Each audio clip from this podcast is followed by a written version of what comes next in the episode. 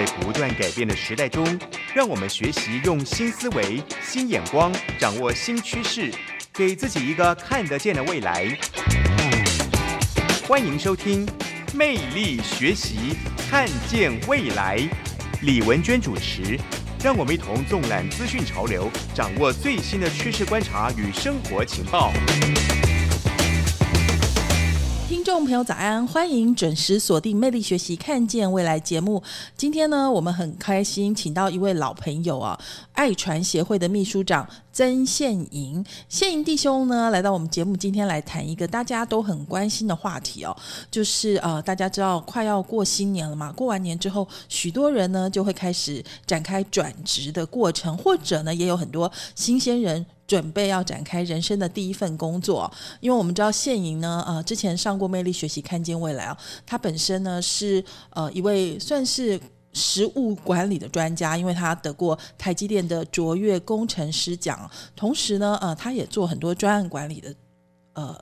工作，那我觉得其实对于职场生涯的规划，或者你要怎么样来设计自己的职场人生，其实也算是一个很重要的管理，对不对？所以先跟呃，请谢莹跟大家问个早安。文娟姐早安，听众朋友大家早。是，哎，谢莹，你会不会觉得文娟姐刚刚说的还蛮有道理的？就是 许多人就是随波逐流哈，对于自己的人生没有什么太多的想法，反正就是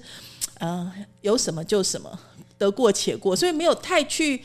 呃，design your life，你知道，或尤其是 career life，就是要其实职场人生也是需要策划，也是需要执行的。嗯，对，其实，在职场里面，特别就是呃发展的方向啦，那，那个方向其实是需要一些规划的。其实我一直觉得，呃，工作是上帝给人的一个祝福，所以在工作的。呃，选择的过程当中，如果人能够找到自己喜欢的工作，那其实是我我我说可以是说最幸福的人。你每天都很期待去上班，那真的会很幸福。对，因为现营大家都很羡慕你之前的职场生涯，因为你是台积电卓越工程师。那个时候台积电已经是一个超级台湾的这个龙头企业，但是还没有像现在嘛，对不对？那个时候要能够呃进入台积电，就在你的这个生涯规划中间吗？对，其实呃，其实那时候并没有特别想到这样子啦，只是说那个时候，呃，台积电因为它一直在就是全就是全国它吸收这个人才嘛，那呃，它有办很多的这个就是征才，那而且我那时候印象非常深刻，因为台积电那个时候我进去的时候是两千年的时候，那那时候我刚毕业，那但是那时候台积电其实已经是国已经是全世界算是。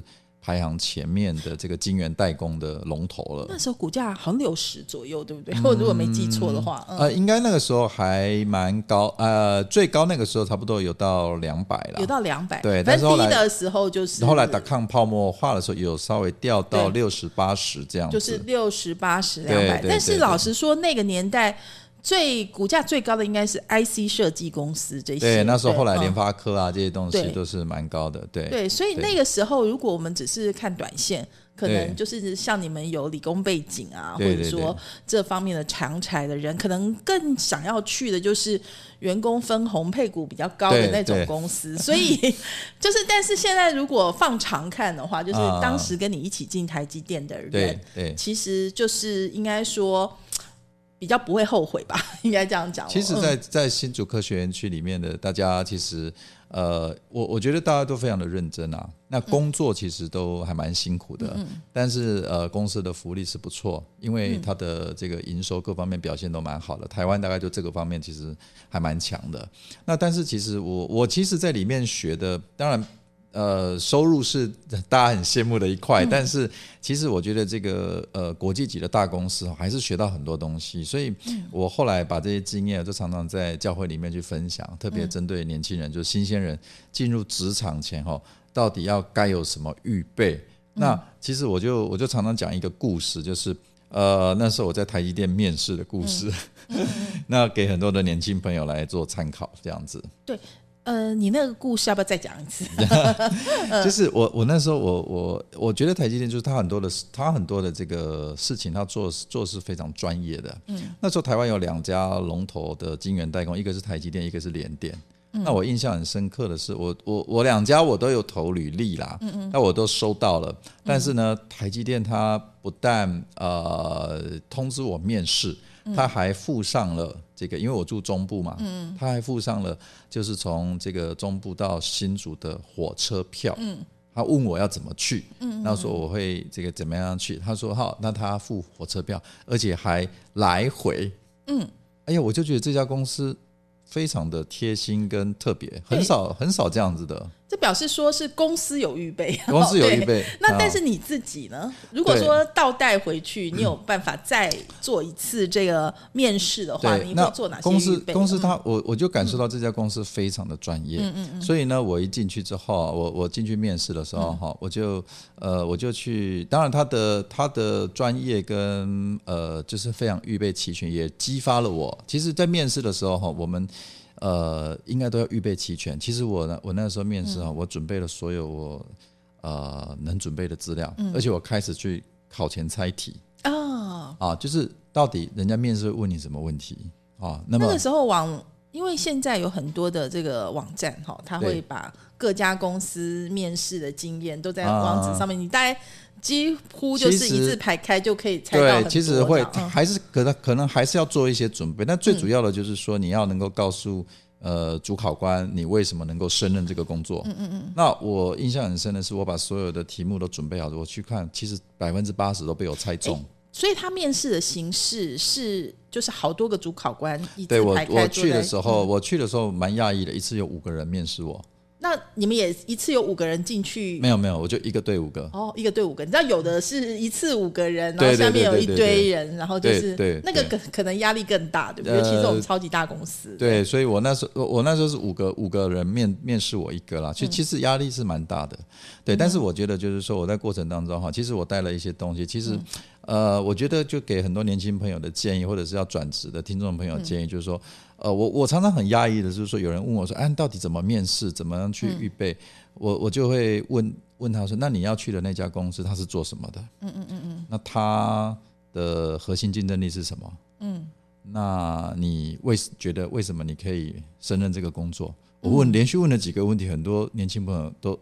被我一问三不知，我就觉得那你那你赶快预备吧，你你马上就要去面试了。所以我那时候去面试的时候，虽然是社会新鲜人，但我我预备，而且我带了。我大学的时候，我有刚好编一本班刊。嗯嗯嗯那班刊是什么？其实不太重要，重点是总编辑是挂我的名字。对，就是证明说你的领导之下，对对对，做出了这个班刊这个对 task 这个专案是你所完成的。那我觉得像类似这种东西，你要备着。嗯。那所以我进去的时候，他们当然会问很多的问题。那我就一边就是给他们看。那他，我觉得他们对这个东西就非常有兴趣，因为他想要知道你的专业能力之外，他也想要知道你的领导力。你的沟通能力、你的人际关系、你的协调的能力等等，那他们就会问很多的问题。所以你申请的那个工作叫做什么？呃，我们那时候刚开始生产，呃，呃，申请的就是一个就是生产线的管理，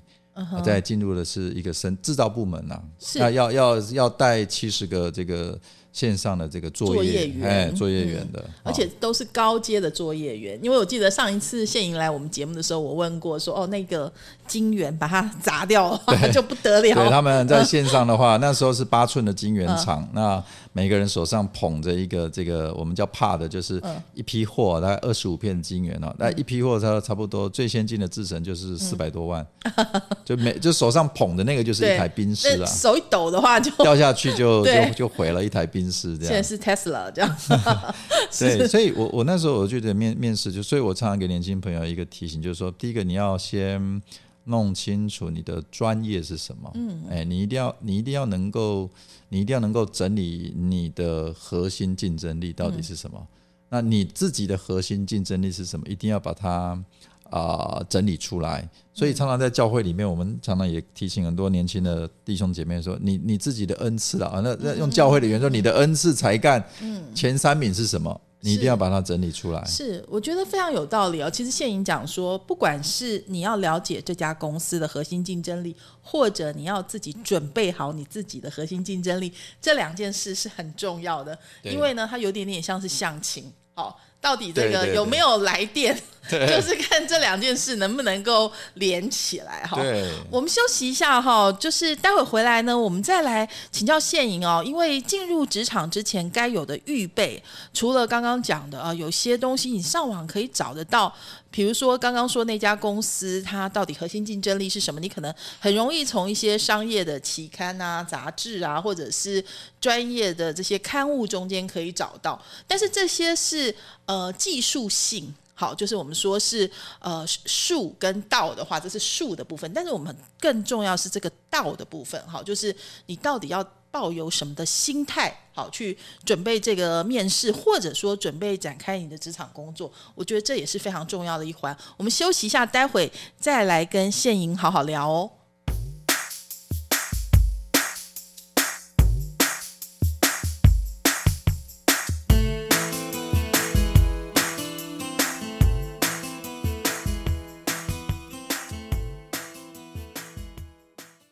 欢迎回来，魅力学习，看见未来。今天呢，参与我们一起呃聊天的朋友呢是曾宪莹，他是爱传协会的秘书长哦。呃，不过他过去大概呃跟文娟很像哈，我们其实是学管理出身，然后他是台大公管系的文娟的学弟哦。后来呢，又念了这个台大 GMBA，G 呢 stand for global，好，就是就是那个国际的 MBA，所以 GMBA 其实它是一个用英文授课的，全部、嗯。呃，除了全部用英文授课之外，它有一半的学生是来自国际，是，所以我嗯。们有三十个本地的学生，有三十个全部是世界各国的学生。哎，你觉得在这几年当中的跟这些国际的同学的互动，对你有什么帮助吗？呃，可以可以，就是说，因为我们以前要去到国外留学，才能跟这些国际的学生，比如说一起写报告啊、讨论功课啊，看看他们的那种人不一样的特质。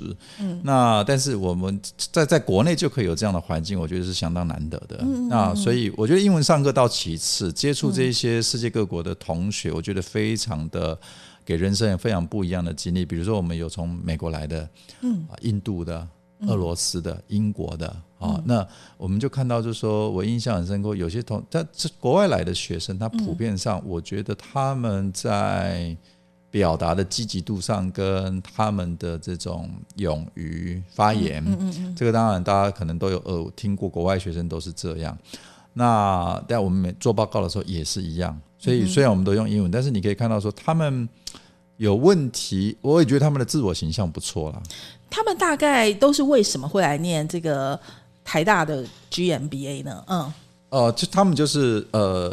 觉得说他们想到亚洲来发展，那所以他们大概都是呃国际的 MNC，就是国际的跨国公司在驻台湾的代表或者公司的高管。还有一些来创业的人是这对这样子，对，因为他们我们就是我们只招收那个有工作经验的嗯的那那个那个 program 是这样，所以其实平均的工作年资是至少七八年以上，是。对，大概三三十几岁三左右，四十岁左右的嗯。学生，对，那这些其实也都世界各国也是都、嗯都蛮优秀的，那他们的学经历也都不错，所以呃，大部分都有些还甚至是可能中中阶有一点中阶主管，嗯对，那。那我觉得这个对对我们来讲，其实可以某种程度可以提升。我觉得，我觉得这个进修是非常好的啦。你那个时候进修的时候是呃离开台积电的时候，那时候啊、一边有有有跨，因为我念的念书的时间念蛮长的。啊，其实我文娟在这里讲哦，就是你要念那种 E EMBA、GMBA 哦这种那个对 course 的话呢，其实念长一点比较好。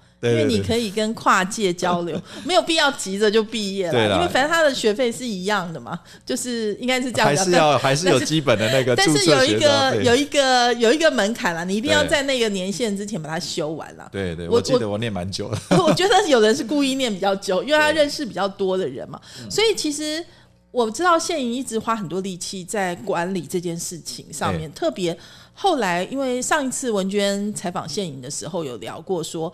你呢，就是决定献身给，就是算是呃宣教这件事情嘛，而且是用数位媒体的方法来开始做这个传福音，所以才会在爱传协会里面担任秘书长嘛。但是大家都会觉得很惊讶，说哇，你把那个台积电这么好的工作放弃了，然后去嗯爱传协会。不过就是因为这样你有更多的体会。就是我们要拉回来讲是，呃，刚刚讲的 what for，好，就是说我的心态是什么，就是你也不会觉得过去走过是浪费的，因为你过去走过的每一刻都是为了现在的你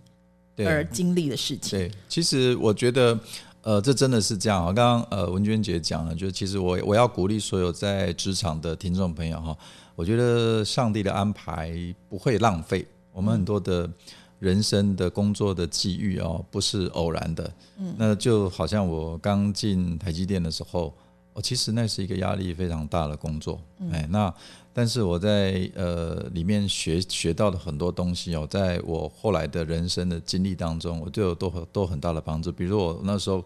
我印象很深刻，我第一天上班的时候，呃，主管就把我叫过去，嗯，叫过去，我他就看着我的履历，因为面试单位就是说，哎，这个人可以用，嗯，然后他就丢到用人单位去了。那我印象很深，他看到我的第一句话，他头也没有特别抬起来看我，因为很忙碌，他就看一看。就问了第一个问题，嗯，你能承受压力吗？我一听到这什么公司啊，进来 上班，对啊，上班上班第一天，对啊，我当然要讲能啊，不然还来这边干什么？不然嘞，对啊。但是后面他就说，我就说可以啊，然后他就他下一个问题，嗯，啊，下一个问题，他当然知道你会讲他下一个问题，那你人生中遭遇最大的挫折是什么？嗯，哦，他要用这个来 test 来测试你是不是能够抗压。那你你那时候怎么答他啊？我那时候我那我一个社会新鲜人能有什么人生挫折嘛？哈，所以其实我其实我回答他是，当然我是我自己的成长经验嘛，因为我单亲家庭长大，那要面对呃很多成长过程中的辛苦挑战。嗯，那听一听之后，他也觉得说，嗯。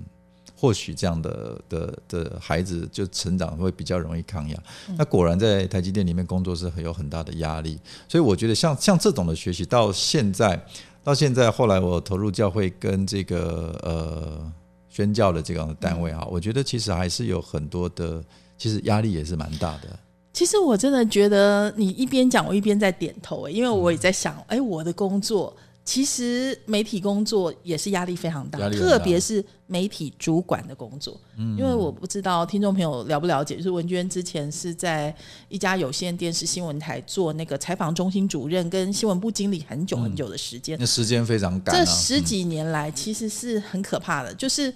我跟谢颖我们曾经讨论过升学压力很痛苦嘛。现在有很多的孩子都说，我每天。啊，好痛苦，我都好害怕，说我考出来的成绩是多少，不要再给我打分数。可是当我们在那个媒体的时候，就是你每天早上起来，你就打开那个 AC Nielsen 的数字，你每天都在放榜。对，所以甚至不止这样哦，就是我们是新闻台嘛，所以说二十四小时的新闻台，随随地有错，或者说哎你有漏，尤其是你的对手有你没有的时候，你。董事长的电话就已经打来，直接打来，压力就很大，是非常非常恐怖的一个工作，而且这样子超级高压十几年，对，所以我我我其实能够体会刚刚谢颖讲说那个四百多万的金元哈，就是诶，真的还砸过，对，上次我们聊过，砸过，真的砸过，对，那我也真的被老板骂成写到三点还没回家，我也真的被老板骂到狗血淋头很多次过，就是说大家可以想象说。确实，这样子高压的职场是一个超级高压的环境，就是所以新鲜人的，我们常常讲你的专业心态到底是什么？所以我我我其实一直鼓励那个年轻的朋友，就是说我那时候进去，我是把自己就是说定位一一直提醒我自己，把自己定位成一个海绵。嗯，海绵是什么？海绵就是碰到东西就会吸水，会吸收。嗯，所以我那时候刚刚进台积电的时候，我就是保持这个心态，就是说啊。那被骂是很正常的啦，每天都就是一直被 K 嘛，有时候，那么但是我一直吸收，一直吸收，一直吸收，所以呃，先不管其他的，我只要抱持着学习的态度，那我觉得学到很多东西，所以我后来开始学到一些专案管理的一些，在当然以前念书的时候有学术性，可是进到公司很多都是应用的东西。那么就开始学到专案管理的手法等等，后来在公司里面就推专案，后来也因为这个专案的管理这些手法，那么得到了一个肯定，所以后来我就转到了这个呃专门做专案管理的这个部门。我们可不可以因为大部分听众并没有受过专案管理的训练，有没有办法用一分钟快速跟人家说专案管理到底最重要的五个元素是什么？哦，我觉得最重要的，嗯。我觉得最重要的就是方法论，因为你碰到一个问题啊，很多人碰到一个问题，他没有办法去分析问题，嗯，没有办法去做他的定义这个问题，找到它真正的原因，而且真这个原因对症下药，而且这个药这个解方还要让它持续持久的发生。可复制、系统化、可复制性。对，，就好像、呃，我们常常听到人家讲 SOP，SOP，SOP、就是 Standard Operation Procedure，就是标准作业流程。可是这个 SOP 常常是最后一步，嗯嗯嗯嗯嗯，那前面还有好多步，就我刚刚讲的，发现问题，并不是说你来就看到一张 SOP 就傻傻照着做，而是这可能是一个错的。错的 SOP，有可能有可能你可能面对新的环境变换，你就要换。对对，所以我觉得这这个文文娟就想要跟大家分享，就是所以为什么刚刚台积电那个主管第一件事就问谢莹说：“哎，你抗压的能力如何？”像如果说你今天是一个抗 抗压性很差的人，你可能真的也不能来这个工作，就像你也不能来当新闻台的这个主管，因为你可能两天你就崩溃了。这这是非常非常有可能的。所以我的意思说，并不是说每一个人都要来接受这么高压的工作。是那高压可能高报酬，但是也有一些工作可能是其他的方式，对也也一样有你自己的，因为我知道上帝造人是、呃有都有各自的计划。所以我觉得我，我渐渐的也能够理解，不是用个单一的标准来看待这些事情。对呃，所以哎，我们在这里要稍微休息一下，因为我觉得其实讨论到这里，大家应该觉得很棒哈，就是因为现在职场越来越多元化了，也不是说只有一种工作，一种超级高压的工作。那所以我们要休息一下，回来之后我们来谈，就是如果说大家是个新鲜人，可能你要思考的是我的人生的路径怎么走。可能就是我，我一定要像世俗的，就是一般人觉得哦，超级好的工作，我要削尖头去吗？还是说，其实你要更能够了解自己，更能够了解上帝造你哦，到底是为什么？哦，我们休息一下，回来继续跟谢颖聊哦。台北 FM 九零点九，佳音广播电台；桃园 FM 一零四点三，Go Go Radio；宜兰 FM 九零点三，Love Radio。这里是佳音 Love 联播网，精彩节目，欢迎继续收听。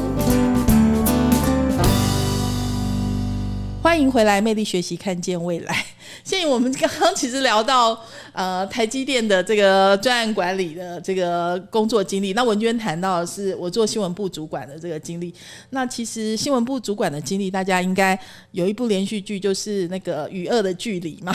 那个贾静雯的角色，大概真真的很真实，差不多就是那个样子。可是有没有必要到这个程度？就是你知道你的职场，你你可以选择，你说未必要这么高压，对不对？对嗯，我我觉得选择的一个标准，我给呃听众朋友一个参考哈。那么选择的一个标准就是你有没有在里面学到东西？嗯哼，因为因为我我觉得，因为二三十岁甚至三十到四十岁的这个，其实我们我们一定要问自己，在那个角色，在那个职位上，我有没有学到东西？嗯，如果有，即便这个位置比较高压，即便这个位置辛苦或者甚至钱比较少，但因为我有学到东西，那有学到东西就好像海绵一样，我有吸收到，那我一定会成长。嗯，那这个成长对于我未来一定有帮助。最害怕的就是在那个位置上，可能高压，可能各样的挑战，但是感觉学不到东西。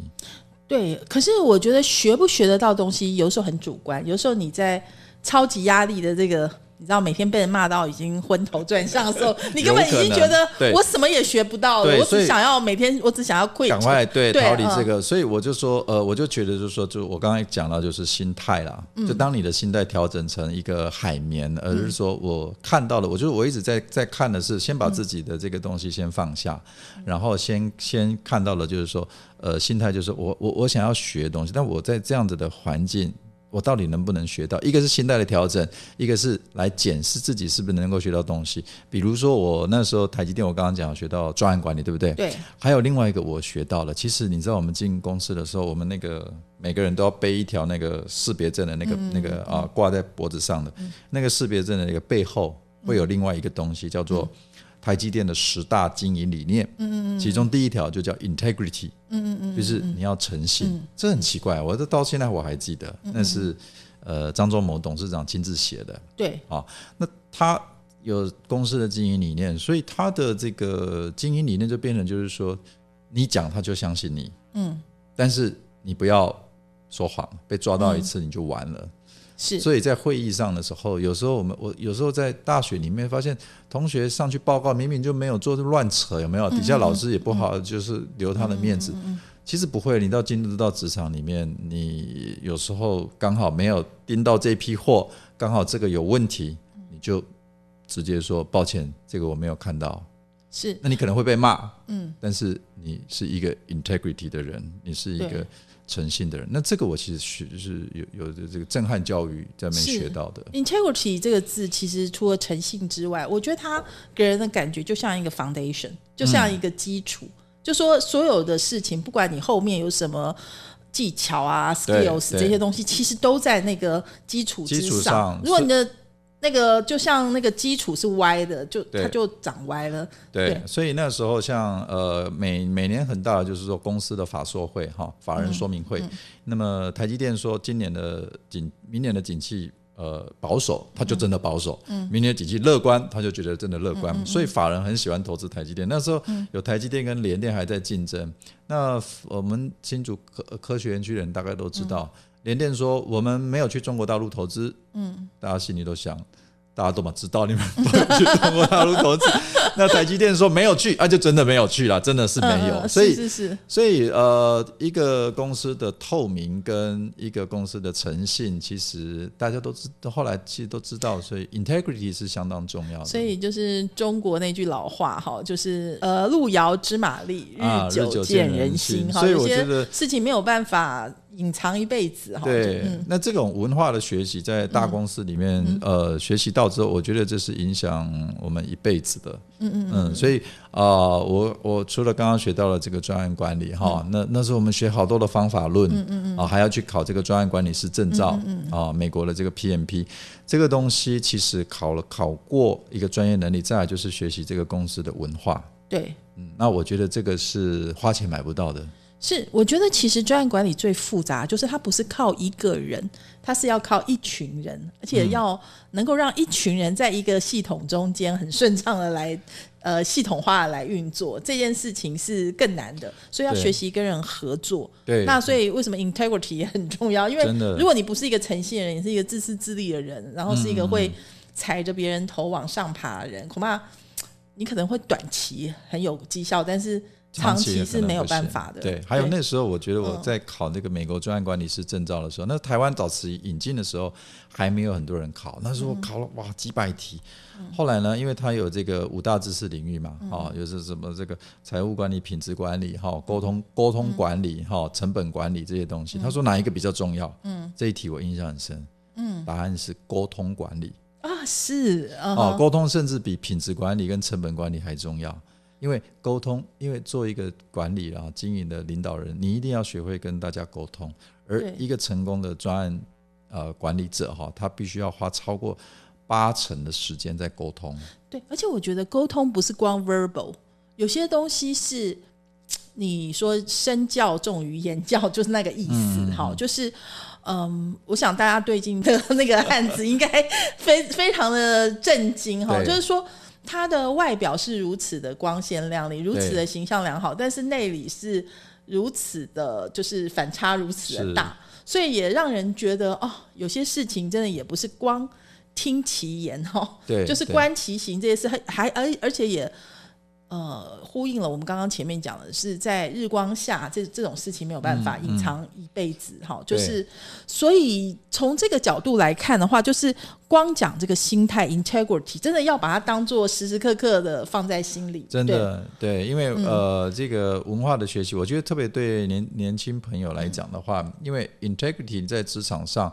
呃，久了人家会就是其实他会、就是一个东西叫信任，对，其实我们就你说这么多，你说你爱孩子，可是大家其实看的是你到底重要节日有没有在。对就是说你总共跟孩子讲话是十九分还是十九秒？就是你的你都是用假的截图，都是 P 图的，这一时可以瞒得了人，可是瞒不了一辈子一世嘛。对所以说这个就是为什么说哎身教重于言教，或者说我们讲沟通，你光嘴巴讲的很好听，可是问题是你的同事都知道你就是一个卑鄙小人啊，你就是会把东西都放在自己口袋里面，会害人，谁会理你呢？对不对？嗯，对，所以我觉得今天台积电它能够成为一个世界级的公司哈、我觉得啊、呃我也觉得很蛮蛮同意的。我们董事长张忠谋他讲了一句，他说领导者最重要的一件事就是建立这个公司的文化。嗯嗯嗯，文化是很重要的。对，所以我其实很好奇，就是那个 integrity 这件事情，就是有点像我们讲郭靖，对不对？好，就是、他就只有一招亢龙有悔。他虽然笨笨的，学东西也不快，又没有杨过英俊潇洒，但是呢，他就是很让人有信任感、信赖感。那在台积电里面讲说 integrity 这件事情，不是只是贴在墙上的标语而已，它是真的有没有实力可以证明说，哎，integrity 他们真的重视。呃，像其实每那个是呃，我我常听到就是说，我们我们在公司里面是这样，就是那我们一旦答应客户啊，那比如说用这个价格，即便未来嗯。涨了或成本涨了，其实你还是要按照你当时答应的给，甚至你可能会有一点亏钱，对，但是这个就是 integrity，因为你你答应了，你就时间、成本、交齐啊，你就要去想办法做到。说话算话就对，对，而且还嗯。有，因为台积电它是呃接触很多不同的客户，嗯，比如说他接触两家 IC 设计公司，而这两家是竞争者哦，嗯，所以他们之间客户之间的机密跟资讯嗯。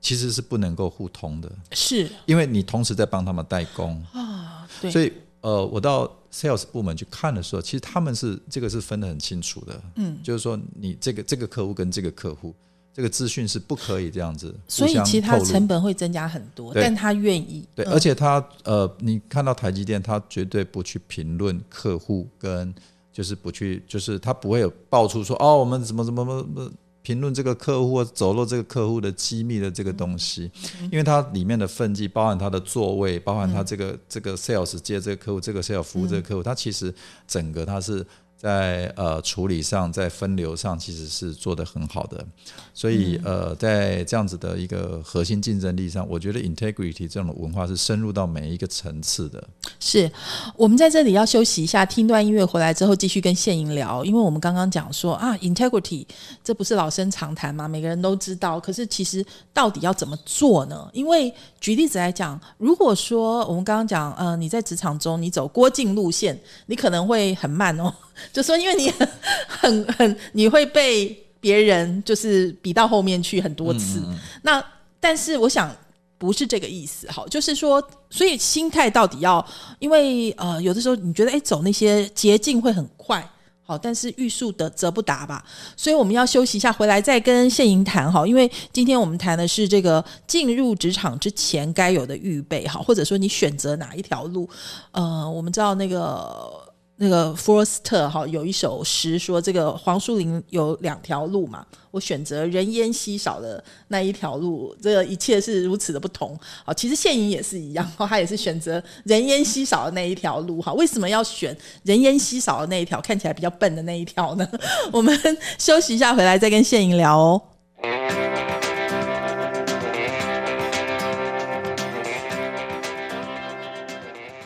欢迎回来，魅力学习，看见未来。哎，现影，我们刚刚谈到哈，就是说有些你会做一些很笨的事情，就是别人看起来你怎么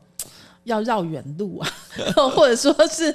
比较没有那么光鲜亮丽，没有这么好的选择。但是你你自己的看法呢？嗯嗯，我我我觉得其实呃，信仰给我是是很大的一个嗯改变呐啊、其实其实，在台积电里面很多的同事啊，其实大家讨论的很多的东西，我觉得也是很好，因为公司都是股票分红嘛。其实那时候很有趣，我们公司大家就是。会，我们自己还会列一个公式，当然那不是公司发、发出来的，是大家有事没事就用 Excel 多一个公式说啊，输入你的年资啊、薪资啊，就可以跑一跑一个城市帮你算你今年你配几张股票。今年的那个呃，就看这一张对对对对，股票分多红是多少，那很有趣了哈。嗯呃，但是我是觉得就是说，其实呃，我我觉得我觉得信仰帮助我就是嗯，去思考，除了在职场上的学习之外，还有就是说我们人生的追求的意义。嗯嗯，哎，那这个都是我们要，呃，我我觉得那个时候给我一个很大的一个挑战，就是说，嗯，那学了这些东西，有这样的专业。那未来我们到底要怎么样去发展？有时候做一个人生道路的选择了。对，其实我觉得选择人生道路，应该要选择最适合自己的那一条。就是有的时候，这个适合未必是说，哎，可能他看起来比较轻省，或者说，可能哎，我就是一个会骑脚踏车人，所以选一条脚踏车道比较快，可能并不是这个意思。哈，你自己的体会呢？我自己的体会是这样子，就是说，我觉得这个人生道路的选择哈，特别是有一些想要更换职场工作跑道的朋友哦，我觉得一定会回到一个东西，就是你的价值观，嗯，你的价值信念到底什么是重要的，嗯，到底什么是次要的，嗯，那当你的价值信念系统确定了，嗯，啊，那就比较容易选择。嗯哼，但如果那个所谓的优先次序跟价值信念系统还没有确定之前，那我会建议就先慢一点。因为什么？因为呃，就像我那时候在选择，嗯，呃，时间啊，我的时间的运用，嗯，啊，那么呃，对我来讲，还有就是居，就是那个距离，居住的距离，生活圈等等。还有那时候其实啊，我在我在新竹了，但是我那时候教会。慢，我后那时候后来信主了，啊，那教会生活是在台北，这个这个的距离的拉扯对我来讲，还有生活圈，还有时间的分配，对我来讲，我必须要做一个取舍，取舍了，哎，那那这个取舍其实呃，就是考验到我的价值信念。所以你并没有把收入当做最重要的取舍的标准，你反而是把成就感或者可以为主做哪些事情放在前面。我我觉得就是说，呃，什么什么事情是比较永恒的，是什么事情是真正重要的？当然，工作也很重要，只是说，呃，我一直觉得就是说到真正关键的时刻，当那一些真的会让你回想的，常常有的时候并不是，并不是工作本身，而是工作它带出来的意义，或者是你的家人啊，你的呃关系。跟某些人的关系，所以呃，因为你的转职之后，你跟家人的关系，你觉得变化可不可以在这里跟大家讲分享一下？呃，我我觉得是，就是说，在我觉得呃，之前在台积电工作哈，其实是呃，其实是也是相当忙碌了。嗯嗯。那其实那样的忙碌的生活当中，比较不一定有那么多的时间去经营。哦，经营一些，比如说教会生活啦，嗯，哦，那么当然那时候还没有结婚单身呐，好，但是后来我结婚了，我就发现，就是说，其实真的，呃，要经营这个家庭的生活，其实是需要真的跟真的是时间是很重要的，所以呃，常常跟工作会互相拉扯，这个时候有的时候就必须要做一个取舍。那我觉得，特别是有孩又加上有了孩子之后。那么，因为孩子的成长是需要陪伴的，而陪伴最重要就是时间。嗯嗯嗯嗯。哦，所以后来我就我我发现了，我做了这个这个这个决定之后，嗯，我觉得我还蛮。喜欢我现在的生活，事实上也造福更多的人啊！因为知道现营的工作就是包括呃爱之语的桌游啊，或者说一些呃课程活动啊，就是缩短这个长辈的数位落差的一些课程啊。然后当然大家最有名的就是你呃爱传协会还是以这个新的方法来传递福音嘛。接下来下一步你要打算从政。对我其实一直对家庭很有负担呐，就其实家庭一直是我一直很想投入的。其实我觉得那那个时候在台积电学到很多的东西。对。那后来我选择是以推动重视家庭这个议题是作为我人生努力的目标。对。那跟我自己呃在教会里面经历到呃教会对婚姻家庭的教导跟建造，然后我也觉得说哇这个家庭真的是现在很多社会的问题就是家庭。是。所以我刚。呃，回到我刚刚讲那个价值观，我觉得我如果我把我人生的这个未来投资在啊，不但是自己的家庭的帮助，也帮助其他人的家庭，让他的家庭的建造，让他的婚姻、交友、恋爱、养孩子能够得到帮助，那这个帮助其实需要一些方法，需要需要一些呃对的方法去推动这些施工。那我就用过去台积电学的来推动啊，那我觉得也非常好。是因为我们知道，其实政治是非常重要的一个山头嗯哈、所以说我们必须要有正确的价值观哈，正确的方法来推动很多事，情。而且、嗯而且这当中需要很多的专案管理。是，所以我们真的要祝福谢颖哦，希望 不过这个路也是一条不容易的路这不容易啦，嗯但因为很多人可能不晓得，其实这个东西政治跟每个人相关的。其实你本来完全跟政治不搭嘎、完全不搭嘎那你你现在在准备要呃这个竞选的开开始了嘛，对不对？所以你觉得心得如何？我觉得，我觉得其实就是平常心去面对，因为嗯其实当我们真的去了解，这真的影响每一个人。嗯比如说台北台北市政府一年的预算一千七百多亿，这嗯很多人平常人台北市民搞不好都不知道，嗯。而且他花最多的就是在教育的预算，是占了四是十几 percent。是几百亿的预算，那些钱到底用在哪里？要影响我们的下一代，影响我们的家庭，像这些，这真的，我们通常通常缴税，我都没在管这些事情。对啊老实说，就是交学费、缴税，然后小孩上学，你根本不晓得说哎，到底我们的这些预算用在哪些上面？是不是应该孩子学会的东西有学到就？这就跟职场一样啊，你的 KPI 是什么啊？你你真的要追求的目标是什嗯么？预算这样分配合不合理？其实我觉得，我觉得政治就众人的事，其实就跟经营公司或者是我们在做事情一样，嗯其实还是跟你的你的方法，还有你的信念，那还有你的文化有关的。所以我我觉得在职场上学到这些东西，把它搬到经营家庭，搬到政治，甚至搬到这些呃不一样的这种政治山头上，我觉得都是一样的。嗯，我们就是想办法，想办法让呃这些资源用在最有价值的事情上面。是我们应该在每一个领域、每一个跑道做嗯光做盐哦。非常谢谢谢莹来到魅力学习，谢谢看见未来，也谢谢听众朋友您的收听。我们下周同一时间空中再会了，拜拜拜拜。